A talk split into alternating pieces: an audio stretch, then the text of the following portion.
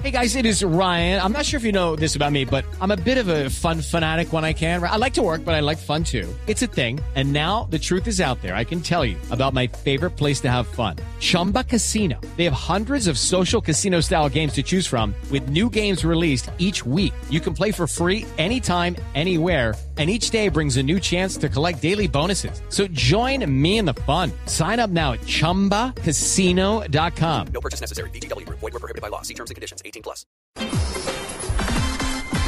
Cuatro cosas que se fingen en la intimidad. Es el tema de hoy de Sexo Caribe. Doctor González, muy buenos días. Muy buenos días, desde Barranquilla, caliente y casi en carnaval. Casi, casi en carnaval. No, ya está, yo ya tengo mi, mi, mi negrita puloil y todo. No, Los ¿cómo así? saludo con mucho cariño. Mira, hay cinco cosas que la gente... ¿Cinco? Sí, señor. Ah. La primera es el uso de medicamentos. Muchas veces ella cuando ya está medio desnuda dice, ay voy al baño un momentico y en el baño se mete un óvulo para fingir lubricación porque siente que lo está lubricando eh, bien. O él, sin que ella se dé cuenta, se voltea, se traiga la pastillita sin que ella sepa para tener una mejor erección. Mm. Un segundo elemento que la gente finge son los orgasmos. Sí, eh, bueno, ese era el que todos sabíamos, es que nos sorprende que haya más, pero bueno. Tanto hombres como mujeres. Sí, claro. Sí. Bueno. Hombre, hombre, hombre. Mira, el segundo elemento importante es el orgasmo.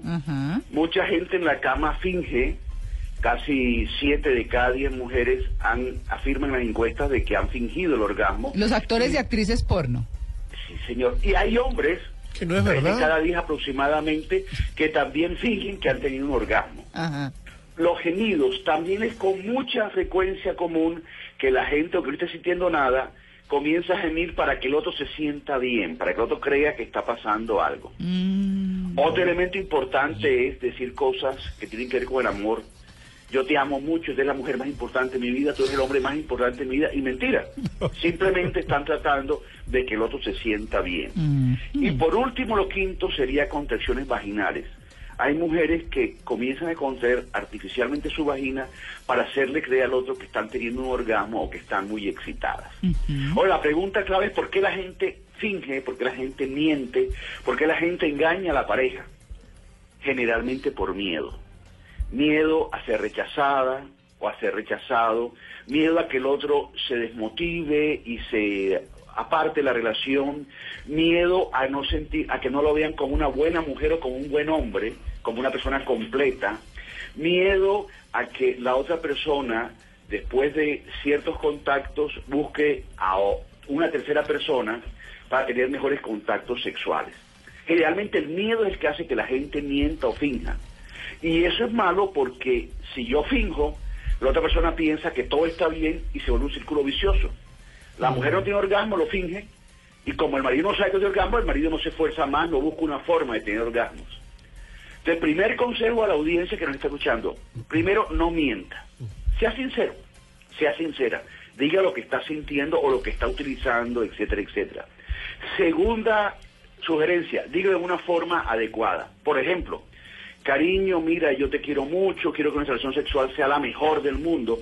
Por eso, ¿por qué no probamos a que nos demoremos un poquito más en las caricias? ¿Por qué no probamos esto, probamos aquello? O sea, sugerirlo diciendo, yo quiero que tengamos una mejor vida sexual porque tú eres muy importante para mí. Y ese argumento ayuda a que la gente explore más cosas para tener más placer y no neces- necesitar fingir. Si usted habla con cariño a su esposo o a su marido, querida oyente, las cosas van a mejorar y no esté hiriendo el amor propio de la otra persona, que es lo que a veces tenemos miedo de herir.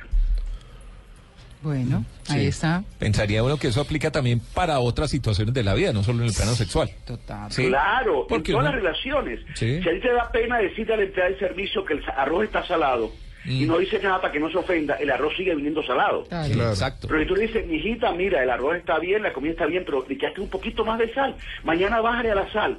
Es posible que la cosa cambie. O sea, en todas relaciones es bueno ser honesto y decir lo que uno piensa. De hecho, en el método González generalmente le enseñamos a la gente a que aprenda a decir la verdad sin miedo, con tacto, con sutileza, pero siempre decir la verdad. Cualquier cosa que te moleste, tú debes decirlo, querido oyente.